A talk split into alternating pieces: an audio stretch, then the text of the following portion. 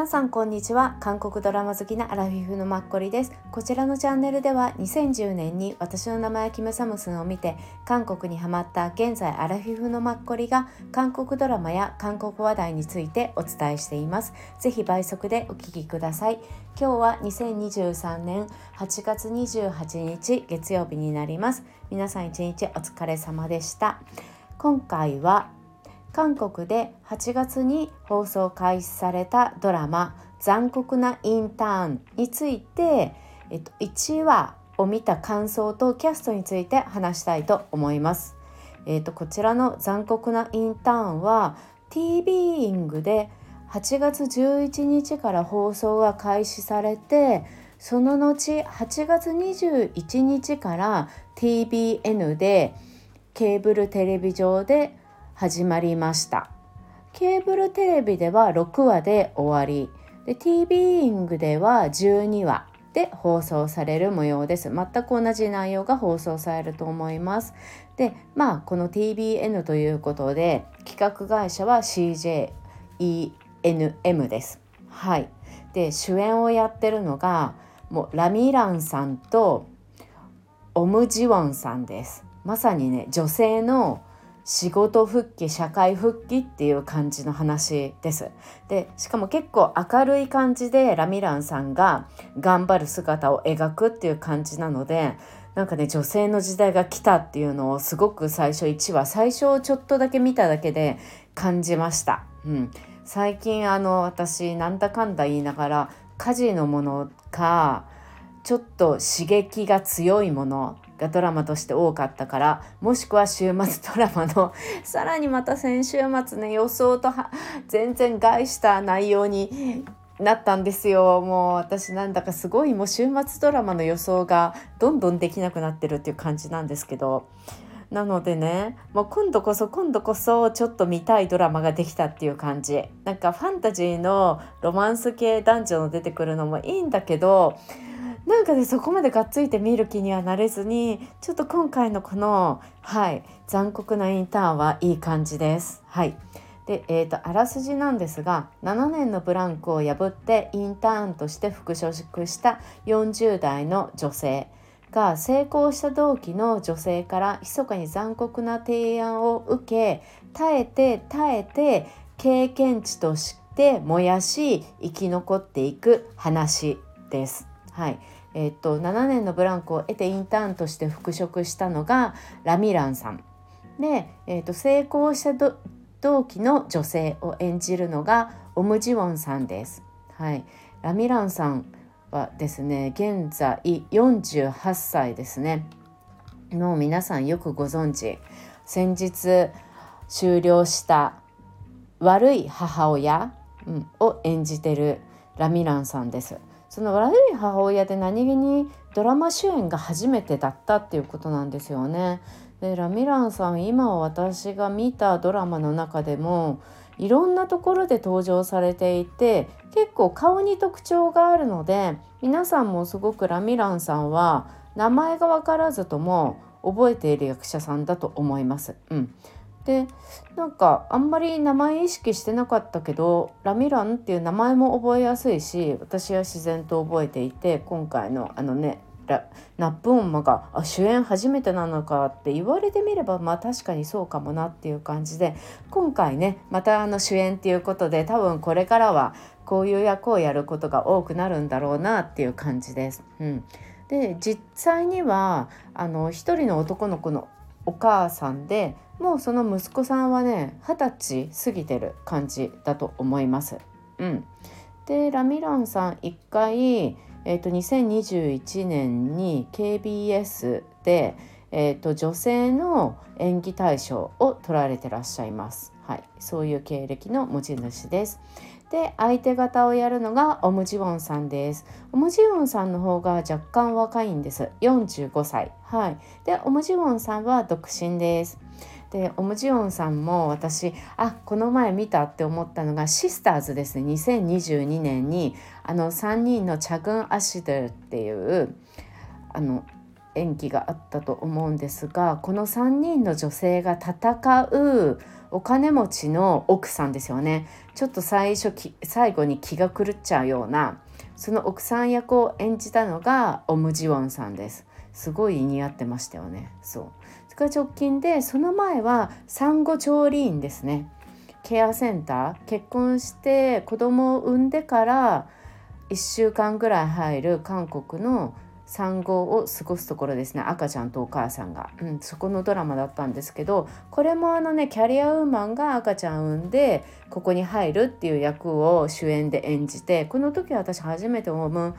ジオンさんって意識したんですけどすごく上手でいらっしゃってここにまた共演で出てきたのがねパク・ハソンさんだったんですよ。そのパク・ハソンさんがすごい可愛くて私は結構パク・ハソンさんにまあ一目惚れしたんですけど実際パク・ハソンさんって結構ハキハキしていて、うん、しかもここではすごく彼女の可愛い顔にぴったりな外見の奥さんを演じてるんですけど、うん、そのね役もねすごい上手だった。すごい似合ってた、うん、オムジヨンさんとの結構対比もねすごく分かりやすくて良かったです。はい、であのこれは日本でね UNEXT とか Hulu で今放送してます「パンドラの世界産後ケアセンター」っていう名前でもしよかったら是非見てください。うん、でパカーソンさんに関しては前に私一つあの話してるんですよ。夫婦のね「ミョヌラギ」っていうのでパク・ハソンさん演技されているのがあってえーと、多分これもね日本で放送されています。それも私24話で話してるんですけど是非これもよろしかったら見てください「ミョヌラギ」すごくね面白い、はい、ドラマでした、うん、女性のねやっぱ結婚してからの向こう嫁になった相手方の家から見たお嫁さんと自分が思うあの嫁像が違うみたいな感じの心を書いているドラマです。はい。すいません話がそれました。でそう。オムジヨンさんはシスターズでサンフジョリオに出たでしょ。あとはえっ、ー、とねちょこちょこすごくドラマには1年に1つぐらいずつかな出ていて3回結婚した女とかえっ、ー、とサインとかペラスターとかうん出てますね。あと映画も結構ミッシングとかねいろいろ出てる、うん、もうもともとすごくね有名な女優さんだからはい。皆さん結構顔がでもね目元に特徴があるから覚えやすいと思います。今回はもう独身でもうね走り続けてきて一つの会社でね。前ラミランさんと同期だった時にはラミランさんの方が多分先に最速で昇進したタイプ。でラミランさんは課長にまでなったんですよね。お子さんが小学校に入るっていうことでやっぱあの帰っていないと子供が一人になっちゃうとか、うん、そういうことがあって退職をして。で、えーと、すごくもう一回復帰したいって子供が中1になったからね。いろんなところを受けたんだけれども全てやっぱり難しくて7年のブランクがあるからそれであの元の会社の、まあ、同期のところに偶然面接を受けたらその同期でで同期が手を差し伸べてくれてそんなのつかむつもりはなかったけれども結論としてそこに入っていくっていう感じなんですよね。うんいう感じです。はい。ですいません。キャストもうちょっと続けます。で、えっ、ー、と今回のあのオムあオムジウォンさんと多分ラミランさんにとっても、まあ、上司にあたるのがキム・ウォンヘさんです。キム・ウォンヘさんは最近私たちすごいあのナップンオンマ悪い母親でもあれやってましたよね。えっ、ー、とここの村の一番村長みたいなあの役をやっていたのとあと悪の鬼アッキーってこの前キム・テリーさんとオジョンセさんこれでもあそう。あの刑事さんの役をやってたじゃないですか。そうそうそうそう。うんそれでも出てたしもうねいろんなのに出てるんですよね。特に私見てるのってほとんど出てるんだよな。5月の青春とかすごい泣けたしねゴミンシさんのお父さん役で。うん。回も出てくれてしかも今回ね最近までちょっと髪の毛が普通の目元の上ぐらいまで長さがあってっていう感じの役が多かったのに今回結構すごい爽やかな感じで出て上司役で出てるんですよ。あこんなにやっぱり人って髪型とかを変えるとこんな小ざっぱりするんだなっていうのにすごいびっくりしました。うん、結構それ見てみてほしいです。はい。で、あと今回ね出てくるあこの人見たことあるって思ったのがこのオムジウォンさんとキムごめんなさいラミランさんと同じチームになるで年下のあの社員さんの女性なんですけどそれがキム・ヘファさんっていう方です。キム・ヘファさんもちょっと目元に特徴があってでもあの単独であんまり出る方じゃないからあ見たことあるかもって思う人は若干いるかもっていうのはドラマのあのマインですよねイ・ボヨンさんとあのソヒョンさん、えーとキム・ソヒョンさんっていうのはあのスカイキャッスルの怖い先生だった人、うん、あの人とイボヨンさんのあの財閥の嫁2人のストーリーを描いたもの。これでイボヨンさんの義理のお姉さん役だったんですよ。うん、プラスこの前私ちょっとだけお話しした「レイス」っていうあの東方神起のユノさんが出てくるドラマ、うん、あれでね会社の社長の役で出てきてました。うん、でえっ、ー、とね副社長をやったのがムーンソリさん。でムーンソリさんと今学生時代の同級生っていうことで、まあ、社長がそのムンソリさんを副社長として連れてきたっていう感じででもムンソリさん的には全然同級生なんて思ってないみたいな感じで若干嫌われ者っていう感じの役を演じていていかにも財閥の、まあ、娘っていう感じでもね人がいい役っていう感じで演じられてたからそれもすごいね見ていて面白く見れたんですけど、うん、その時にもね目元にこの方やっぱ特徴があるので、うん、すごい分かっていただくと得ると思う。でその2つが結構財閥系のね役だったから今回のが見たことあるけどえーって思ってたら結構本当に普通の会社員の役なんですよ。それがすごいね新鮮でした。はいそんな感じです。うん、で、えーと、あとちょっとね見ていただくとあこの子見たことあるかもって思われる方がいるかもって思うんですけどラミランさんの娘役中1のを演じるのがキム・ミンソさんっていう方でまさにキム・ミンソさん今現在14歳の女の子なんですよ。でもうこの子1年に1回最近毎年見るからこんなにあれもう大きくなったみたいに思うんですけど皆さんが多分ご覧になったかもって思うのはあの海町ちゃちゃちゃあれもう2021なんだから2年前なんですけどねあれで一人で娘を育てるお父さんあの喫茶店をやっていてもともとシンガーソングライターだったお父さんあの娘さん役をやってたんですよね。うん、で何気にねマスクガールでもあのキム・モミの唯一の友達役学生時代ので出てくるみたいで私まだそれ見てないんですけどそうなんだすごいなって思って、うん、しかしながら私がキム・ミンソさんを一番最初に見たのはなんとあの IU っていう歌手がいるんですけど私 IU が好きでで多分あの何て言うんだ？あのねあのよく K-POP とかの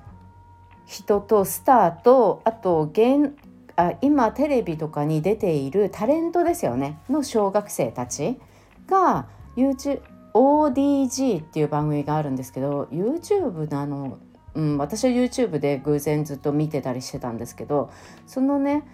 たち人たちが対面してなんかやり取りするみたいな番組があるんですよ。で K-POP の人たちは、まあ、シャイニーとかスーパージュニアも出たりとか、まあ、IU も出たりいろんな人たちが出るんですけど結構スター的な人たちが。でも子供たちはまだすごいちっちゃかったりするのね小学生とか低学年とか。そうするとそのスターとかを全然知らなくてだから一生懸命スターの人たちが自分たちを売り込んだりとかしてあと子供と一緒に遊んだりしてそれが面白いんですけどそれでキム・ミンソンさんが IU を一番好きみたいな感じでそう2人で出ていたのを見て私はへえって思って記憶があってそれからなんか彼女いろいろドラマで見るようになってあこんなにこの子って有名だったんだって思うようになりました。はい実際に彼女、えっと、そのキムももみ役でマスクガールにも出てるけどあの消防署の隣の警察署にもシーズン1にも出てるし紳士とお嬢さんにも出てたみたいで私どこに出てたのかずっと見てたけどいまいち覚えてなかったんですけどあとあのね皆さんが好きな賢い社生活、うん、あれでも出てたみたいでそれが一番最初のひょっとしたらドラマ出演かもしれません。はいっていう感じですいません。キャストが長くなりました、うん、なので今までは、まあ、ナップンオムみたいなシングルマザーとかを描かれることが多かったと思うんです、まあ、週末ドラマでもそうですよね。どうしても、まあ、お母さんとしての役が多いうん、女性の、ま、存在とかあとはもう全然違う話で、ま、不倫されるお母さんとかね。あの夫婦の世界とか、うん、そういうのが女性の立ち位置で多かったけれども先日すごい人気だったネットフリックスのあのクイーンメーカー、うん、はじめだんだん働く社会での女性、うん、あのこれからの社会の一員としての女性像っていうのが描かれるようになってきてすごく私はなんか見がいがあるなって思います。なんか日本もやっぱり女性に働いてほしいということで経済産業省がなんか SDGs の女性の数値が日本って低いみたいで世界的に見てだからすごくフェムテック産業をね今すごいめちゃくちゃ後押ししてるんですよね。で日本ってやっぱりデリケートゾーンのソープとかって日本はないけど韓国は当たり前にあったり、まあ、海外はありますよね。でも日本はあんまりそういうのまだ見かけてなかったりとかしてでやっぱ人口のね少なくなっていくのもあるしこれから年齢高い人がどんどん増えるっていうこともあってやっぱみんな長く働くっていうのとか当たり前になってくるからまあもちろん寿命も伸びるし女性にも一生懸命長く働いてほしい健康でいてほしいっていうところから多分フェムテックっていうのもすごく国がお金をかけて推していく産業だと思うんですよね。やっぱそういうのとともにねこういうやっぱドラマっていうのが韓国でもどんどん出てくるんだなって思うとすごくちょっとね楽しい感じですね。うん、であのオフィス系って今までやっぱ暗かったりそんな中で一生懸命頑張るみたいな感じが多かったけど結構1話を見ても思うんだけどなんかラミランさんが一生懸命前向きに明るく頑張ろうとするんですよね。すごくねそれが見ててこっちが励まされる。あこういう風に自分もするべきだよなとか自然とね思わされる。うん。それがなんかすごくいいなと思いました。実際なんか監督もそういう明るく見てほしいっていうことを結構意識して作ったみたいなんですよね。でラミラスさん自体もやっぱり母親っていうんじゃなくって再び仕事を始めるっていう立場の人間として、まあ、すごく純粋に仕事が好きでもう自分の欲求として仕事をしたいっていう風に見えるように演じたっておっしゃってたんですよね。であとオムジオンさん的にはご自身とまあ重ねる部分はあんまりないと思うけれどもまあ、やっぱりこう一生懸命仕事をやってきて仕事的にはま成功したけどその分やっぱり家族とかそういう部分で寂しさを感じる部分があるっていうそういう人物を代弁できたらいいなと思って演じたっておっしゃっていて確かにもう仕事を一生懸命ね生きてこられたっていう役をやってるのでその辺の女性のね、うん、立ち位置も演じられるっていうことですごく楽しみです。かもあのこのチームのさっきお話しした方たちとかも女性2人いて2人ともなんか子供がいてこれから産むっていう方とあともう子供がいて子供から電話かかってくるような方とかがいてうん、だから女性っていうのをねすごくメインに、まあ、ドラマを見るのも女性だけれども、うん、やっぱり女性の士気が上がるようなドラマでちょっと私楽しみだなって思います。うん、プラス結構7年の離職がそんなに痛手なんだなっていうのをすいませんこの言葉が失礼にあたったら申し訳ないんですけどすごく思いました。私はまあ独身なので働かざるを得ないから今までそうしてきたんですがあの7年ん？もう日本だともうちょっと20年ブランクがあるとかいう方の方が多いような気がしたので今回この7年ってちょうどあの小学生、うん、を卒業するまでぐらいな年数っていうことで。で韓国だと多分日本よりも就職が大変だから、まあ、より一層そうなんだろうなっていうのを見ながら感じていました。とともに結構まああのー